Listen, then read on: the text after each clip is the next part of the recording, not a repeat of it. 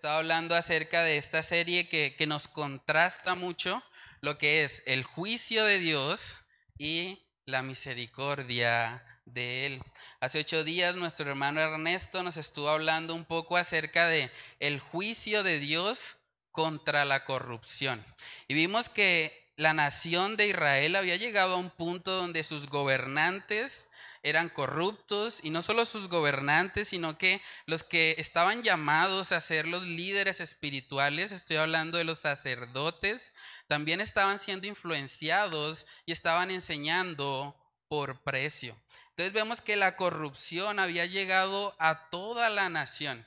Y como consecuencia de eso, vamos a ver ahí en Miqueas 3:12, para recordar un poco lo que fue el sermón pasado, el Señor dice a través de Miqueas que Sión será arada como campo y que Jerusalén vendrá a ser montones de ruinas y el monte de la casa como cumbres de bosque. Ustedes pueden buscar en fuentes históricas externas a la Biblia y darse cuenta que aproximadamente en el año 586 antes de Cristo los babilonios conquistaron Israel y hicieron literalmente que Jerusalén fuese convertida en montones de ruinas.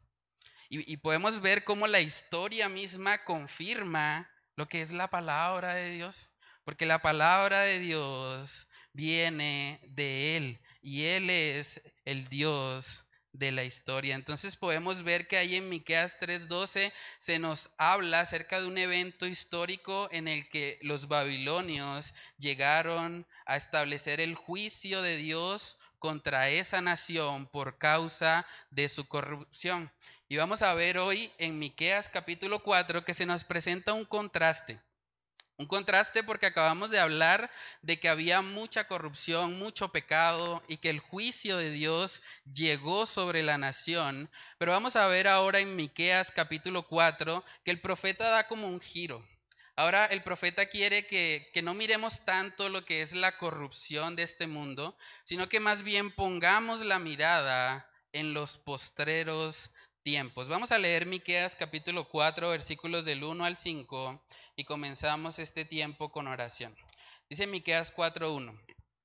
Acontecerá en los postreros tiempos que el monte de la casa de Jehová será establecido por cabecera de montes y más alto que los collados y correrán a él los pueblos. Vendrán muchas naciones y dirán, venid y subamos al monte de Jehová y a la casa del Dios de Jacob, y nos enseñará en sus caminos y andaremos por sus veredas, porque de Sión saldrá la ley y de Jerusalén la palabra de Jehová. Y él juzgará entre muchos pueblos y corregirá a naciones poderosas hasta muy lejos y martillarán sus espadas para asadones y sus lanzas para hoces, no alzará espada nación contra nación, ni se ensayarán más para la guerra, y se sentará cada uno debajo de su vid y debajo de su higuera. Y no habrá quien los amedrante, porque la boca de Jehová de los ejércitos lo ha hablado. Aunque todos los pueblos anden cada uno en el nombre de su Dios, nosotros con todo andaremos en el nombre de Jehová nuestro Dios eternamente y para siempre. Vamos a orar. Padre, queremos pedir, Señor, de tu dirección en esta mañana. Sabemos que separados de ti, Señor, nada podemos hacer. Necesitamos de tu gracia, de tu favor, de tu Espíritu Santo, Señor, para poder ser convencidos por medio de tu palabra, para que tú nos redargullas, para que tú nos instruyas en justicia, Señor, y para que podamos poner por obra lo que vamos a estar aprendiendo en el día de hoy. Padre, ayúdanos, Señor, en este tiempo. Pedimos de tu dirección y de tu favor en el nombre de Cristo Jesús. Amén y amén. Bueno, hermanos, aquí en Miqueas capítulo 3, verso 12, vemos que se termina hablando acerca de un juicio contra la nación de Israel. Y uno podría pensar, bueno, si el juicio fue que, que, iban a haber montones de ruinas sobre Jerusalén, uno esperaría que el mensaje de esperanza tal vez fuese, bueno, la ciudad va a ser reconstruida o el Señor va a permitir que todo ese juicio que llegó de parte de los babilonios, pues como que todo eso sea restituido.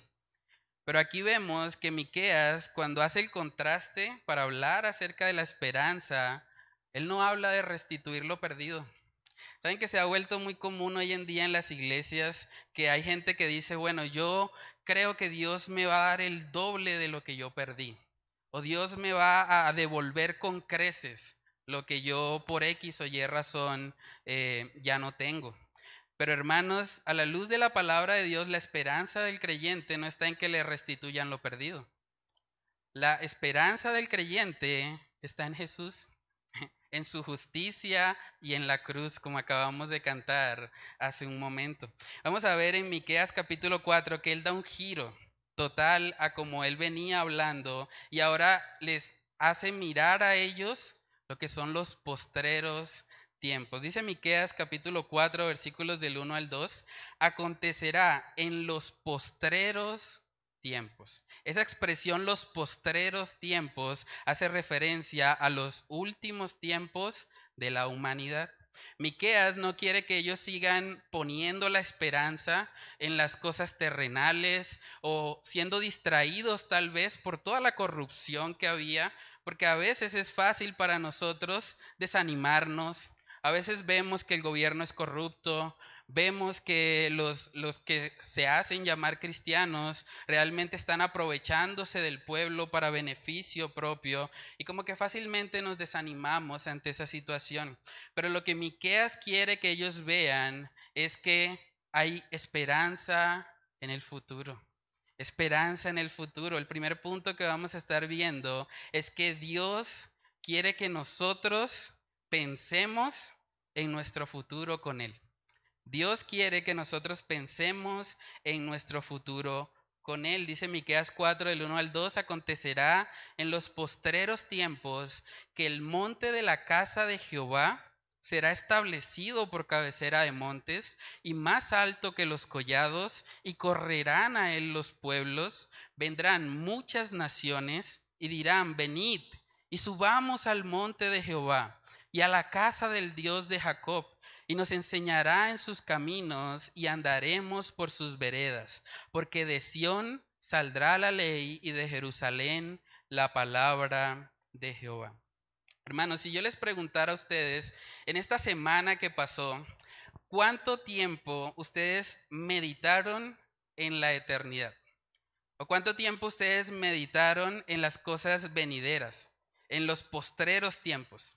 Yo creo que si somos honestos, la mayoría tendría que reconocer que no, no pasamos a veces mucho tiempo pensando en nuestra realidad futura, porque estamos tan ocupados en nuestra realidad presente que muchas veces se nos olvida que esta no es nuestra ciudad permanente, como cantábamos también hace un momento. Debemos entender que como creyentes estamos aquí de paso. Nosotros aquí somos extranjeros y peregrinos. No debemos estar consumidos totalmente por este mundo, porque este mundo va a pasar.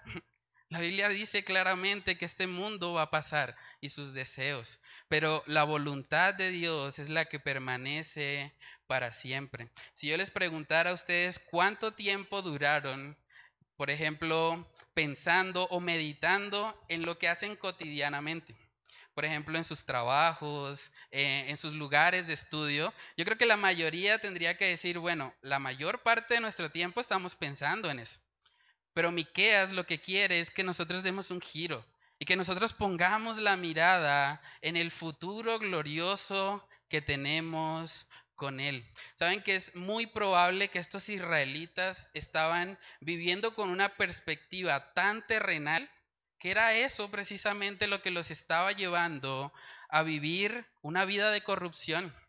Cuando una persona piensa y cree en su corazón que todo lo que hay, todo lo que existe se limita simplemente a lo que es terrenal, esa persona va a vivir una vida muy pecaminosa.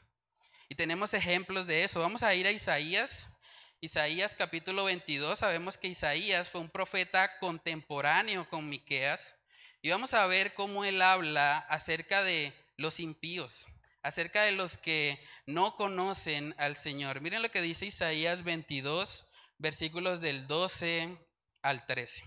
Dice ahí la palabra del Señor. Por tanto, el Señor, Jehová de los ejércitos, llamó en este día a llanto y a endechas a raparse el cabello y a vestir silicio. Un llamado de Dios al arrepentimiento. Vamos a ver la respuesta del pueblo, verso 13. Y he aquí gozo y alegría, matando vacas y degollando ovejas, comiendo carne y bebiendo vino, diciendo, comamos y bebamos porque mañana moriremos. Hermanos, una de las características de los impíos, de los que no conocen al Señor, es que viven así. Viven diciendo, comamos y bebamos, porque mañana moriremos. Ya viene diciembre, hay que comer y beber. No sabemos si vamos a tener otro diciembre. Y es la mentalidad de la persona que no conoce al Señor. Una persona que no conoce al Señor y que no tiene la mirada puesta en las cosas venideras, va a vivir enfocado en autosatisfacerse acá porque cree que esto es todo, que esta es su única oportunidad. Y por eso uno escucha a veces gente diciendo frases como, bueno, la vida es corta, hay que disfrutarla. Es una mentalidad terrenal. O hay gente que también dice, bueno, realmente nadie me está viendo. Yo puedo cometer ese pecado. Nadie se va a dar cuenta. O a veces hay gente que dice, bueno, gocémonos hoy porque mañana no sabemos. No sabemos qué va a ser del futuro. Y como tienen esa perspectiva terrenal, esas personas viven vidas completamente mundanas, completamente impías. Dice en Salmos capítulo 14 en el versículo 1, dice el necio en su corazón, no hay Dios. Se han corrompido, hacen obras abominables no hay quien haga el bien. Muchas veces ese texto a mí me lo enseñaron diciéndome, esos son los ateos. Los ateos son los que son necios, los que dicen no hay Dios. Pero si miramos con detalle el pasaje, dice el necio en su corazón. De hecho, ni siquiera está hablando de sus labios, está hablando de lo que alguien piensa en su corazón. O sea que la aplicación del pasaje es mucho más amplia, porque aún un creyente que de labios para afuera diga yo creo en Dios, si él en su corazón piensa como, como acabamos de hablar, por ejemplo, piensa nadie me está viendo, puedo hacerlo, o la vida es corta, tengo que aprovechar, o vivir cada día como si fuera el último. Eso se ha vuelto muy común hoy en día. Pero si una persona dice eso a su corazón, realmente es por causa de su corrupción. Dice ahí que se han corrompido, hacen obras abominables. Por eso es tan importante, hermanos, tener una perspectiva celestial. Tener presente que nosotros estamos de paso. Dicen Proverbios también, capítulo 1, ese texto es precioso. Proverbios capítulo 1 nos recuerda que el principio de la sabiduría es el temor de Jehová. Y miren el contraste. Los insensatos desprecian la sabiduría y la enseñanza. Hermanos, tal vez una de las mentiras en las que Satanás está trabajando más activamente hoy en día es en la mentira del naturalismo. Es hacerle creer a la gente que, que solamente lo que se puede tocar y palpar es real. Si no lo podemos percibir con nuestros sentidos, entonces no lo aceptamos. Pero cuando una persona vive de esa manera, realmente la cantidad de pecaminosidad que puede llegar a su corazón es increíble. De hecho, en Romanos capítulo 1 nosotros vemos claramente las consecuencias de sacar a Dios de nuestras vidas. Vamos a Romanos capítulo 1. Romanos capítulo 1, versículos del 22 al 25. Dice ahí la palabra del Señor. Profesando ser sabios, se hicieron necios y cambiaron la gloria del Dios incorruptible en semejanza de imagen de hombre corruptible, de aves, de cuadrúpedos y de reptiles, por lo cual también Dios los entregó a la inmundicia en las concupiscencias de sus corazones. De modo que deshonraron entre sí sus propios cuerpos, ya que cambiaron la verdad de Dios por la mentira, honrando y dando culto a las criaturas antes que al Creador, el cual es bendito por los siglos. Amén. Hermanos, cuando nosotros sacamos a Dios de la ecuación, a Dios de nuestras vidas, realmente Él nos puede entregar. Eso es lo que dice ahí en Romanos 1. Él los entregó a sus concupiscencias, a que ellos vivieran conforme a sus deseos malvados. Y eso es algo bastante peligroso. Por eso es tan importante que nosotros podamos contrarrestar todas esas ideologías como el naturalismo o el evolucionismo, donde tratan de hacernos creer que, que al parecer el hombre está evolucionando, que el hombre está mejorando. Pero realmente si nosotros comparamos al hombre hoy por hoy con el hombre hace unos mil o dos mil años atrás, ¿realmente estamos evolucionando? El hombre hoy por hoy puede matar casi que a una nación entera si así lo desea. Esa supuesta evolución realmente lo que ha puesto en evidencia es la corrupción del ser humano y cómo cada vez usa las habilidades que el Señor le ha dado, no para ayudar a su prójimo precisamente, sino más bien para hacerse daño los unos a los otros. Cuando yo estaba preparando este mensaje, me puse a buscar un poco acerca de, de las consecuencias que tiene una perspectiva naturalista de la vida. Me encontré con un estudio que realizaron en una universidad en la cual hicieron una pregunta a, a muchos jóvenes universitarios. Les preguntaron, bueno, ¿qué harían ustedes si fuera su último día en la Tierra? Si ustedes saben que hoy es el último día que les queda, ¿qué harían? Les voy a compartir algunas de las respuestas. Ellos dijeron, besaría a un desconocido que me parezca atractivo. Otros dijeron, yo gastaría todos mis ahorros para ir a comer al restaurante más lujoso de la ciudad. Otros dijeron, yo compartiría con mis familiares y les diría que los amo. Otros dijeron, yo pediría la mayor cantidad de dinero prestado porque sé que me voy a morir y no tengo que pagarlo. Pero ¿saben qué es lo más terrible de todas esas respuestas, hermanos? Ninguno mencionó a Dios. Ninguno dijo, yo me arrepiento. Yo sé que me espera un juicio delante de Dios. Y yo no quiero ser condenado, no quiero ir a un infierno eterno. Yo quiero ser salvo. Nadie respondió de esa manera. Porque esa perspectiva naturalista les hace creer que deben vivir para el aquí y el ahora y que de eso se trata toda la vida, simplemente de satisfacernos. Y por eso vemos corrientes como el humanismo, que dice que el fin último del hombre es ser feliz, alcanzar eh, una, una felicidad que no está ligada precisamente al gozo de Dios, sino más bien a sus deseos carnales. Entonces, hermanos, debemos tener mucho cuidado con esa mentalidad. De hecho, vamos a ver en Filipenses capítulo 3 que esa mentalidad naturalista también la tienen los falsos profetas o los falsos maestros. Vamos a Filipenses capítulo 3.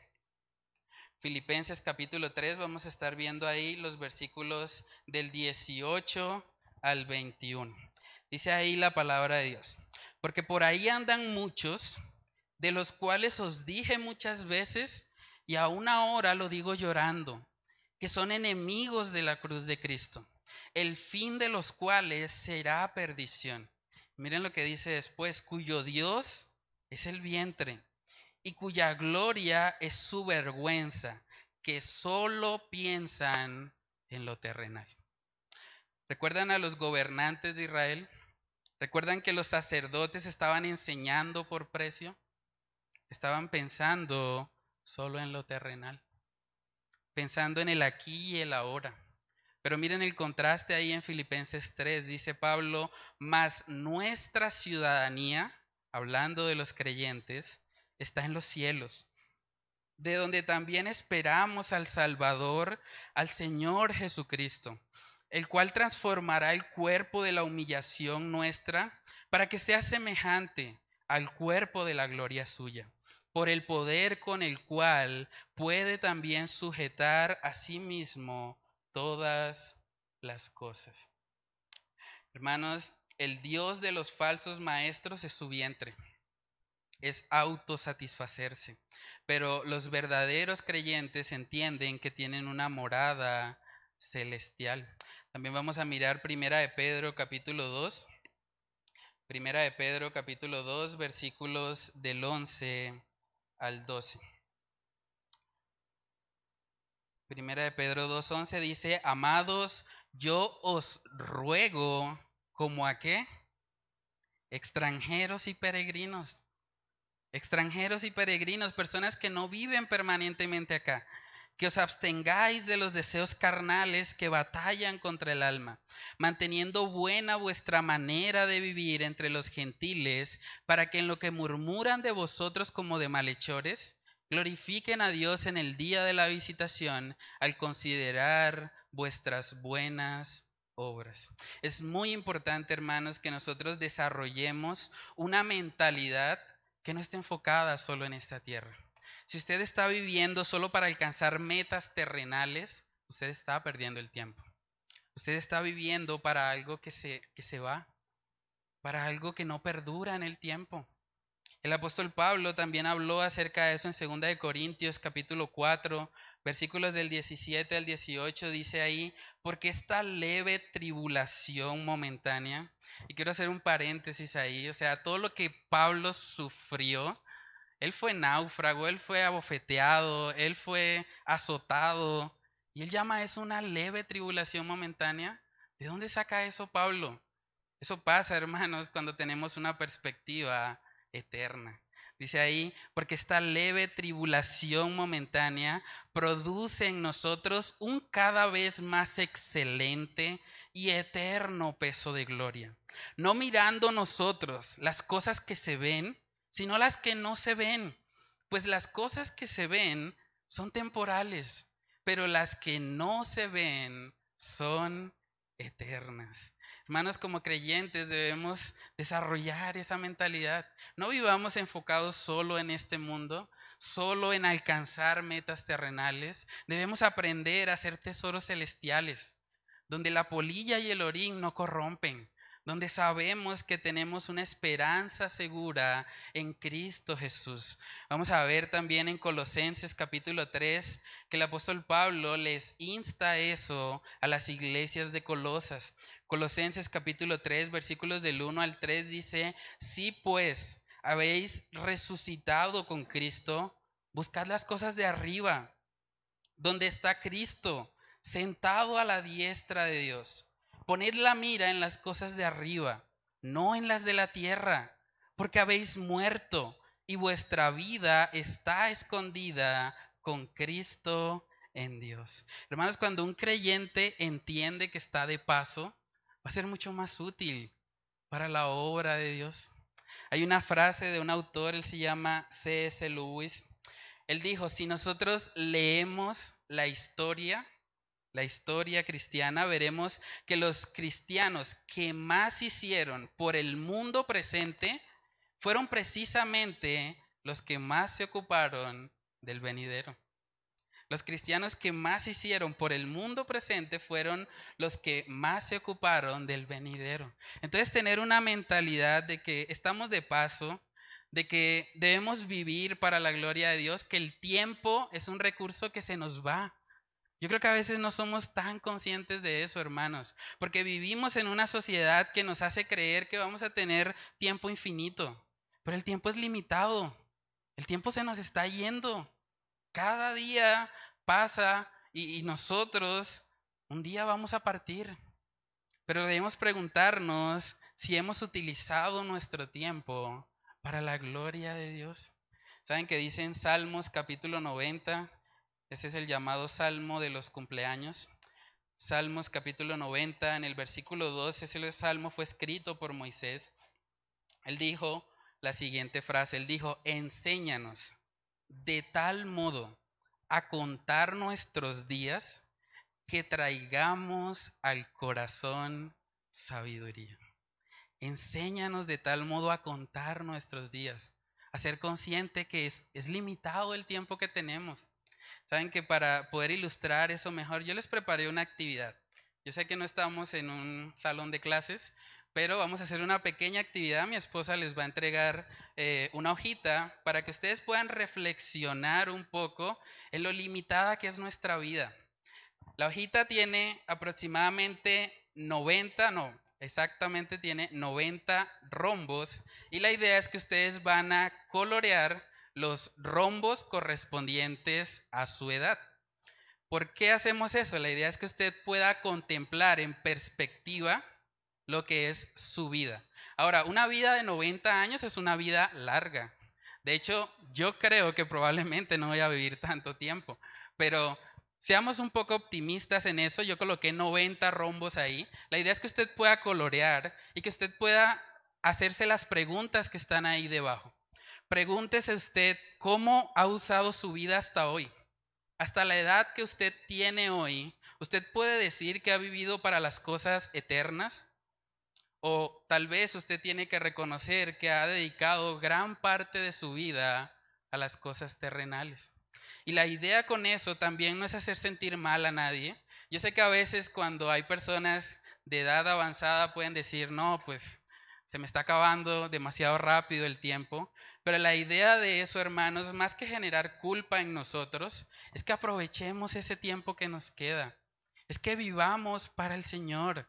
Vivamos para las cosas eternas. Pidámosle a Dios que Él nos ayude a estar enfocados, a no distraernos con tantos afanes de este mundo, sino a entender que tenemos una ciudad celestial y que debemos vivir para aquello que realmente tiene valor eterno. Entonces ahí les dejo esa, hojita para que ustedes puedan llenarla en su casa y puedan reflexionar un poco acerca de cómo han invertido ustedes su vida hasta hoy y que puedan tomar decisiones para su vida futura.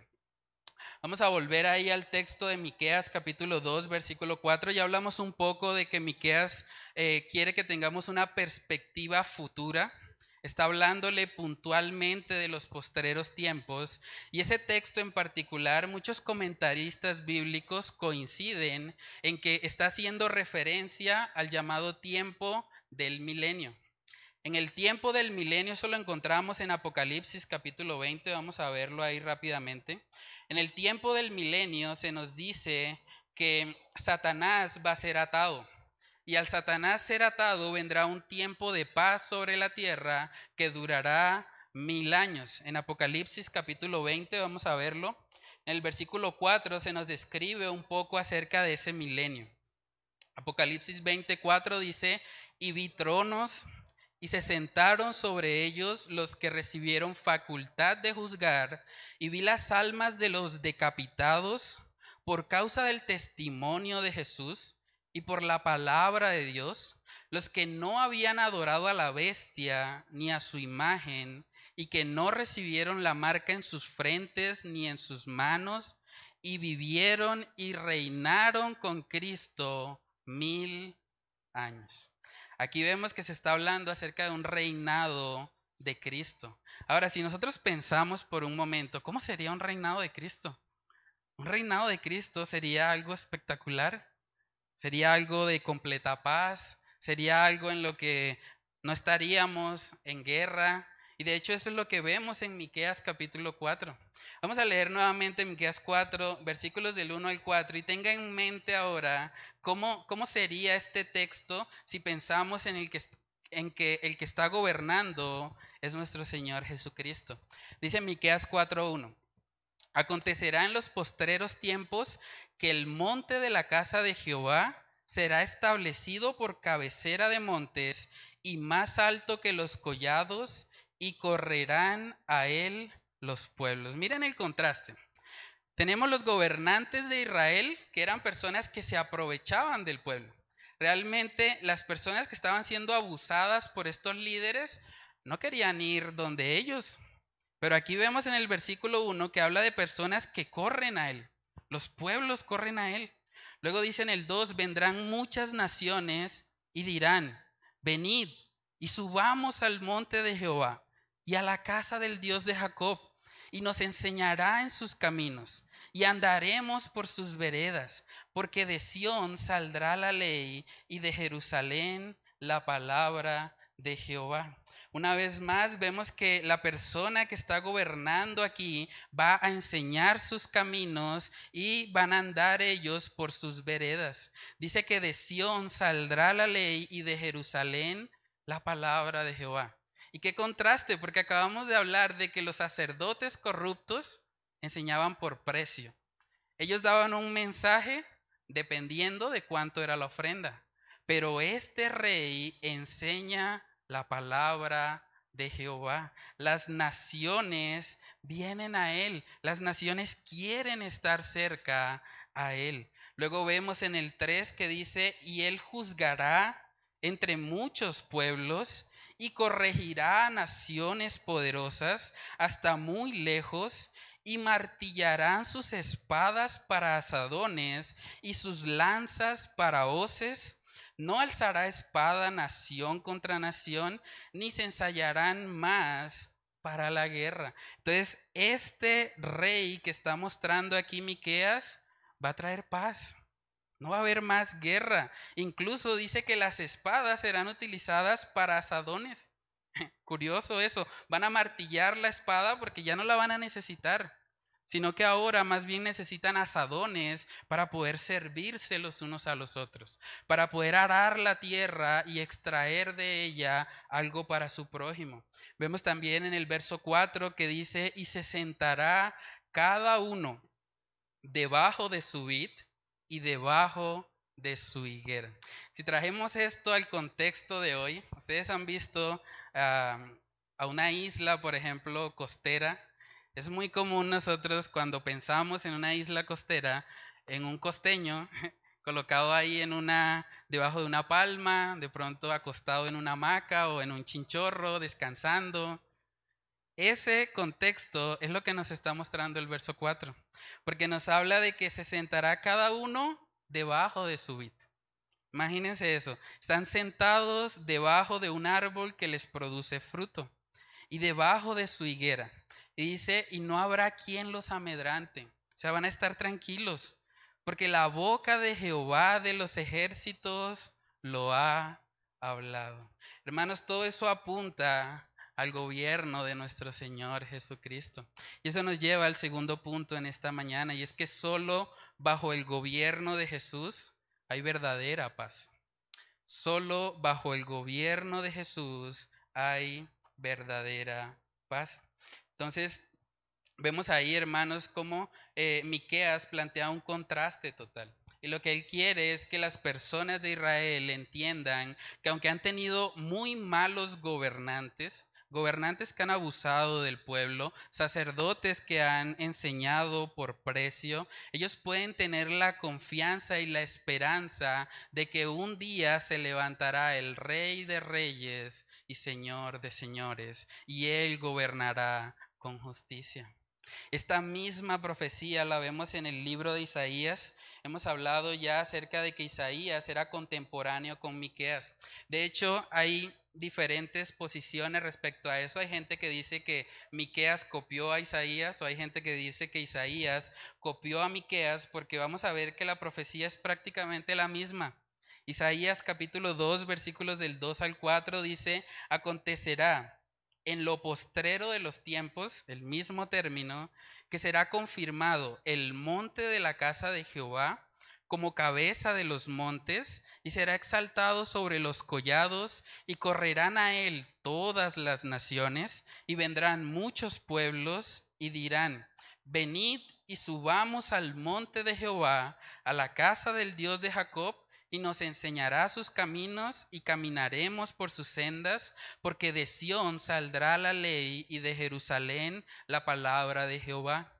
Y juzgará entre las naciones y reprenderá a muchos pueblos y volverán sus espadas en rejas de arado y sus lanzas en hoces. No alzará espada nación contra nación, ni se adiestrarán más para la guerra. Es prácticamente la misma profecía. Y eso también es evidencia de que es el Espíritu Santo el que está detrás.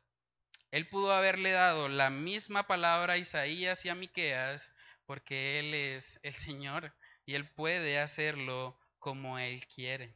Hermanos, cuando yo estaba preparando este mensaje me encontré con una sorpresa bastante particular. Este texto de Isaías capítulo 2, del versículo 4, para sorpresa mía, se encuentra en la sede de Nueva York de la ONU. Y uno dice, ¿en serio?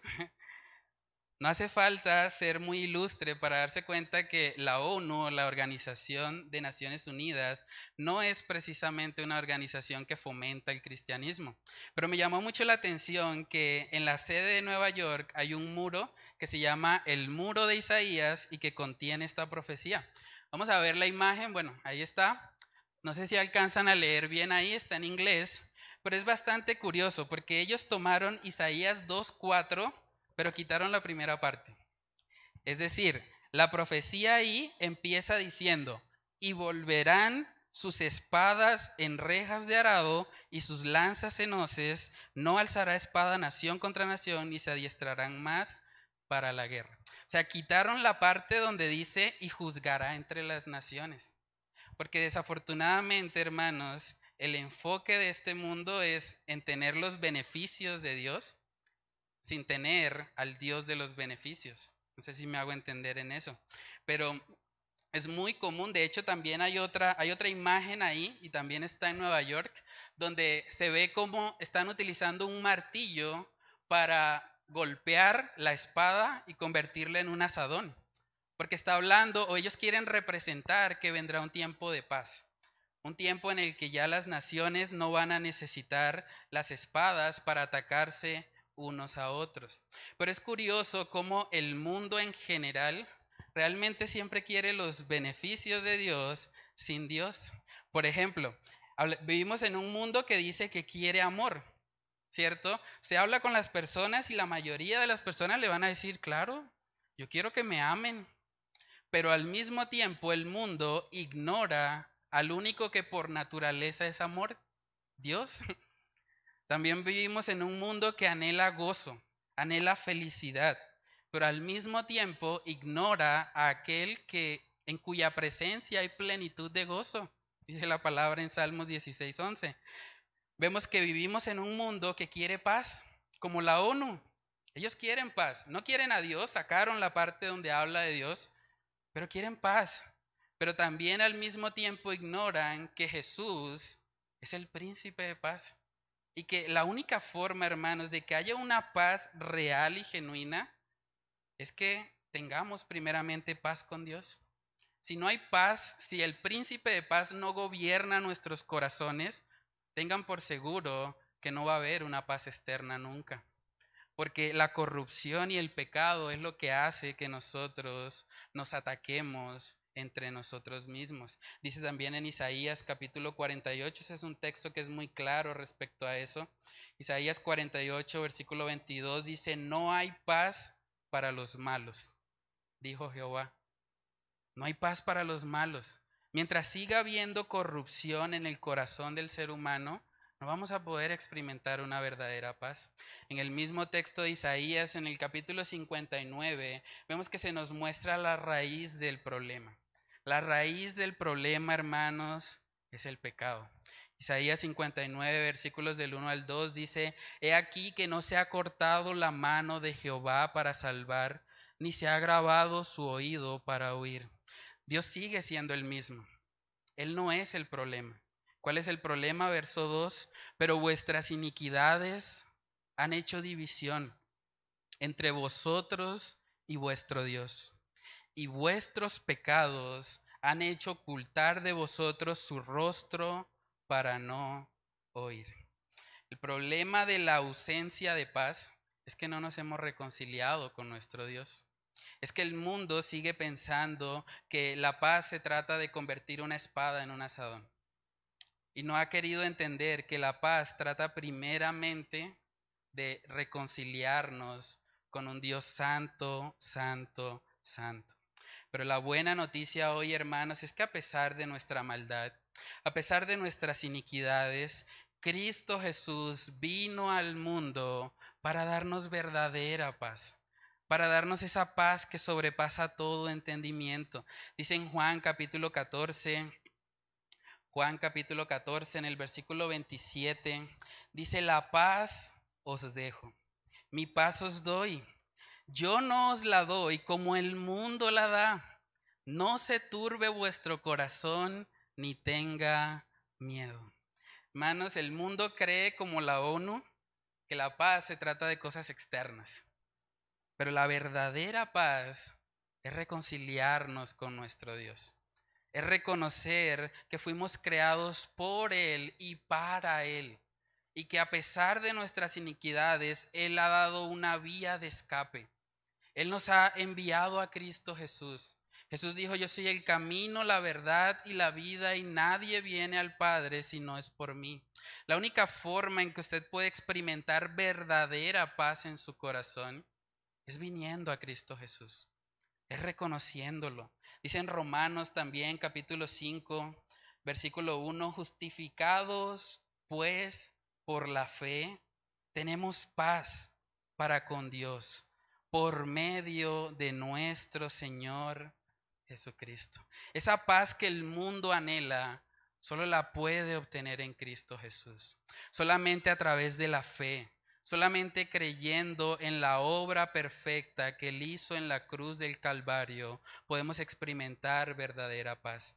También vemos en la palabra de Dios, hermanos, que la paz es fruto del Espíritu.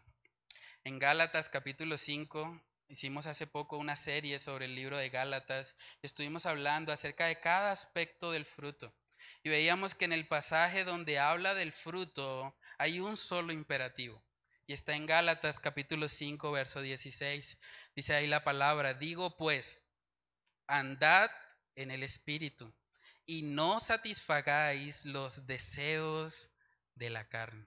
Si nosotros andamos en el Espíritu, si nosotros le buscamos a Él, vamos a poder experimentar verdadera paz. Una paz que no depende de las circunstancias. Una paz que aun cuando el gobierno sea corrupto, aun cuando los líderes religiosos sean corruptos, nosotros la podamos experimentar. Y es lo que Miqueas le está haciendo ver al pueblo de Israel. Les está mostrando que a pesar del pecado, a pesar de la corrupción, aún hay esperanza en Cristo Jesús. Hay una historia que me impacta mucho y creo que nos deja un ejemplo a todos nosotros y es la historia de David. En un momento de su vida vemos que David le estaba saliendo todo mal. Prácticamente todo lo que él quería hacer estaba saliendo de forma contraria. Pero vamos a ver cómo aún en medio de una situación difícil, donde tal vez él había perdido la esperanza, él pudo encontrar en el Señor la paz y la fortaleza que necesitaba para ese momento. Dice primera de Samuel capítulo 30 versículos del 1 al 6, cuando David y sus hombres vinieron a Ciclac al tercer día, los de Amalek habían invadido el Negev y a Ciclac y habían asolado a Ciclac y le habían prendido fuego. Y se habían llevado cautivas a las mujeres y a todos los que estaban allí desde el menor hasta el mayor, pero a nadie habían dado muerte si no se los habían llevado al seguir su camino. Pongámonos un poco en el lugar de David. David es un hombre de guerra y le están diciendo, bueno, sus mujeres y todas sus pertenencias fueron tomadas. Alguien se las llevó, las mujeres fueron cautivas y ahora usted como hombre de guerra está solo. Verso 3 dice, vino pues David con los suyos a la ciudad, y he aquí que estaba quemada, y sus mujeres y sus hijos e hijas habían sido llevados cautivos. Entonces David y la gente que con él estaba alzaron su voz y lloraron, hasta que les faltaron las fuerzas para llorar. Imagínense la magnitud de ese lloro. Verso 5. Las dos mujeres de David, Ainoam, Jezreelita, y Abigail, la que fue mujer de Nabal, el de Carmel, también eran cautivas. Y David se angustió mucho, porque el pueblo hablaba de apedrearlo, pues todo el pueblo estaba en amargura de alma, cada uno por sus hijos y por sus hijas. El panorama no podía ser más oscuro. Todo estaba saliendo mal. Habían tomado cautivas a las mujeres, a los hijos, la gente quería matarlo. Pero miren cómo reaccionó este hombre al final del verso 6. Dice, mas David se fortaleció en Jehová su Dios. David se fortaleció en Jehová su Dios. Hermanos, ¿saben que es probable que lleguen momentos en nuestra vida donde nos vamos a sentir solos? Momentos donde tal vez nadie va a contestar el celular. Momentos donde no vamos a encontrar a alguien en quien apoyarnos. Como David. David no tenía su familia. Los que eran sus amigos estaban llorando con él. Incluso dice que algunos querían matarlo. Pero vemos que él se fortaleció en Jehová. Y eso es lo que Miqueas quiere que nosotros entendamos. Aquí vemos que en medio de una situación horrible en toda la nación de Israel y de Judá, él les anima a poner la mirada en los postreros tiempos, a poner la mirada en Jesús, a enfocarse en las cosas eternas. Hermanos, no intentemos fortalecernos en el celular. Hay mucha gente que en medio de esta cultura tecnológica en la que estamos, cuando se siente triste, va y se mete horas al celular. No intentemos tampoco fortalecernos en cambiar de ambiente. Mucha gente que dice, no, yo lo que necesito es un cambio de ambiente. Yo necesito unas vacaciones. Necesito ir a la playa. Si yo hago eso, voy a estar mejor. No, hermanos. David se fortaleció en Jehová. Si usted no se fortalece en Él, créame que ninguna estrategia, ningún método humano le va a traer paz a su vida. Usted tiene que ir a Jesús, tiene que andar en el Espíritu. Hermanos, y esta paz de la que estamos hablando hoy no es una paz solamente exclusiva para nosotros. Es una paz que podemos compartir. Es una paz que podemos predicar a otras personas. Dice la palabra de Dios en Romanos capítulo 10. Romanos capítulo 10, versículos del 14 al 15 dice, ¿cómo pues invocarán aquel en el cual no han creído? ¿Y cómo creerán en aquel, en aquel de quien no han oído? ¿Y cómo oirán sin haber quien les predique? ¿Y cómo predicarán si no fueren enviados, como está escrito, cuán hermosos son los pies de los que anuncian la paz, de los que anuncian buenas nuevas. Hermanos, nosotros podemos compartir de esa paz a los que nos rodean. Hoy vamos a tener la oportunidad como iglesia de ir a una comunidad que está buscando paz en cosas que no traen paz. Una comunidad que está buscando paz en las drogas. Una comunidad que tal vez está pensando que el alcohol les va a traer paz. O que está pensando que el sexo ilícito le va a traer satisfacción. O que los juegos de azar les van a ayudar. Pero hermanos, a la luz de todo esto que estamos hablando, sabemos que la única forma de que esas personas tengan paz genuina en su vida es que reciban al Señor en su corazón. Es que sean salvos. Hoy tenemos la oportunidad de llevar ese mensaje de paz al barrio Café Madrid. Y de verdad yo les animo a todos a que asistan. Vamos a encontrarnos acá a las dos y media para hablar un poco de, cómo va a ser la logística del evento, pero es muy importante que entendamos que esta paz que hemos recibido por gracia, realmente estamos llamados también a compartirla con otros tenemos un llamado bíblicamente a ir, no a esperar a que vengan, a ir, ir y hacer discípulos a las naciones. Entonces preguntémonos a manera de reflexión, ¿reconocemos que solamente el gobierno de Jesús puede traer paz a nuestra vida? Cuando estamos mal, cuando estamos afligidos, ¿dónde buscamos paz? ¿Dónde nos fortalecemos? ¿En Jehová como David? o de pronto estamos buscando cosas externas para llenarnos. Hemos recibido a ese príncipe de paz en nuestros corazones. Es muy importante que nosotros entendamos eso, hermanos. Tenemos el llamado de ir y anunciar las buenas nuevas de salvación. Entonces, a manera de resumen, hemos visto que Dios quiere que pensemos en nuestro futuro con Él. También hemos visto que solamente bajo el gobierno de Jesús podemos tener verdadera paz. Y ahora vamos a ver en Miqueas 4:5 que él hace una decisión. Miqueas capítulo 4 verso 5 dice, aunque todos los pueblos anden cada uno en el nombre de su Dios, nosotros, se incluye Miqueas, con todo andaremos en el nombre de Jehová nuestro Dios eternamente y para siempre. Hermanos, el tercer y último punto de esta mañana es que es necesario tomar una decisión. Es necesario tomar una decisión. Usted no puede servir a dos señores. Usted no puede tener varios dioses. Usted solamente puede servir a un Dios. Y el llamado de la palabra es que usted ponga su confianza en Jesús. Esta frase de Miqueas 4:5 es muy parecida, de hecho, a la que vemos en Josué. En Josué capítulo 24 vemos que él hace una declaración semejante cuando él le dice también al pueblo de Israel que ellos escojan a quién van a servir, pero que él va a servir a Jehová junto con su casa. Josué capítulo 24 versículo 15 dice, y si mal os parece servir a Jehová, escogeos hoy a quién sirváis si a los dioses a quienes sirvieron vuestros padres cuando estuvieron al otro lado del río, o a los dioses de los amorreos en cuya tierra habitáis.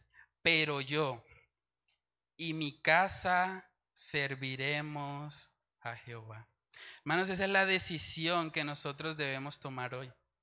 Decidir servir a Dios, aunque todo el mundo esté yendo en contra de Él aunque todo el mundo esté en desenfreno, estamos a punto de entrar a uno de los meses donde hay más borracheras, más desenfreno, el mes de diciembre.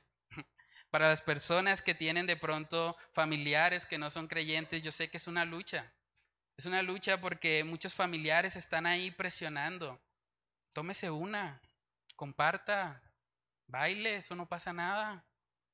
Y hay una presión en el mundo, de hecho en Primera de Pedro también habla un poco acerca de eso, porque debemos entender, hermanos, que vivimos en un mundo o en una nación que realmente no es la nuestra.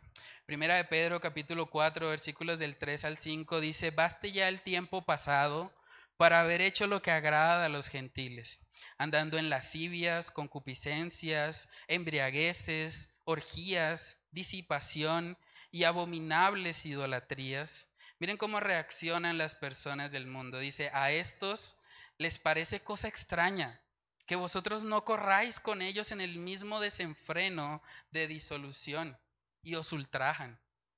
Es muy común en esta época del año. ¿Cómo así que usted nos emborracha? ¿Usted es zanahorio o qué? ¿Cómo así de que usted no, no se desordena un poquito? Sea más alegre. Es muy común. Pero debemos decidir a quién vamos a servir. Aunque ellos nos ultrajen, aunque se burlen, aunque de pronto digan, ah, bueno, usted es un cristianito, un pastorcito. Realmente como creyentes debemos marcar una diferencia para ellos. En Mateo capítulo 5 hay un versículo bíblico que nos ayuda mucho precisamente en el contexto de la época que vamos a, a vivir. Mateo capítulo 5, versículos del 14 al 16, vemos que ante, ante ese panorama de oscuridad, ante este panorama de, de pronto de ir en contra a, a, la voluntad de Dios, el llamado de Dios para el creyente es que seamos luz. Mateo 5, verso 14 dice, vosotros sois la luz del mundo. Una ciudad asentada sobre un monte no se puede esconder, ni se enciende una luz y se pone debajo de un almud sino sobre el candelero, y alumbra a todos los que están en casa. Así, alumbre vuestra luz delante de los hombres, para que vean vuestras buenas obras y glorifiquen a vuestro Padre que está en los cielos. Hermanos, en este libro de Miqueas, la persona que está marcando una diferencia es el autor. es Miqueas. Con Miqueas es con quien nosotros nos debemos identificar, porque aún en medio de la corrupción él está diciendo, aunque todos vayan en contra de Dios, yo les seguiré eternamente y para siempre. Andaré en el nombre de Jehová nuestro Dios. Entonces, preguntémonos a manera de conclusión, ¿a quién vamos a servir? ¿Vamos a servir a los dioses falsos de este mundo? ¿Vamos a servir al naturalismo, al materialismo y a todas estas corrientes que van en contra de Dios? ¿O vamos a servir al único Dios verdadero, al que envió a su Hijo Jesús a morir en nuestro lugar para darnos la oportunidad de la vida eterna? Vamos a orar. Padre, queremos pedirte, Señor, en esta mañana, que seas tú obrando, Señor, en nuestras vidas y dándonos esa convicción tan real y tan genuina que tenía este hombre Miqueas, ese profeta que aún en medio de tanta corrupción, aún en medio de, gobernantes corruptos, de sacerdotes corruptos, este hombre pudo tomar una decisión la decisión de servirte a ti sin importar lo que los demás hagan. Padre, yo te pido que tú coloques esa misma convicción en nosotros, que podamos entender, Señor, que aun cuando este mundo esté cada vez más en tinieblas, nosotros podemos marcar una diferencia por el poder del Espíritu Santo en nosotros. Padre, ayúdanos a ser llenos de Jehová, así como Miqueas lo fue, así como Él pudo ser ese instrumento en tus manos, Señor, para advertir a esta nación acerca del juicio venidero y para hablarles también el mensaje de esperanza y misericordia en Cristo Jesús. Padre, ayúdanos a, a poder ser esos Miqueas del siglo XXI. Esas personas que se levanten en medio de la corrupción y puedan marcar una diferencia y puedan llevar el mensaje de paz, puedan compartir las buenas nuevas de salvación con todos los que nos rodean. Padre, ayúdanos, Señor. Necesitamos continuamente de tu gracia. Te lo pedimos, Señor, en el nombre de Cristo Jesús. Amén y amén.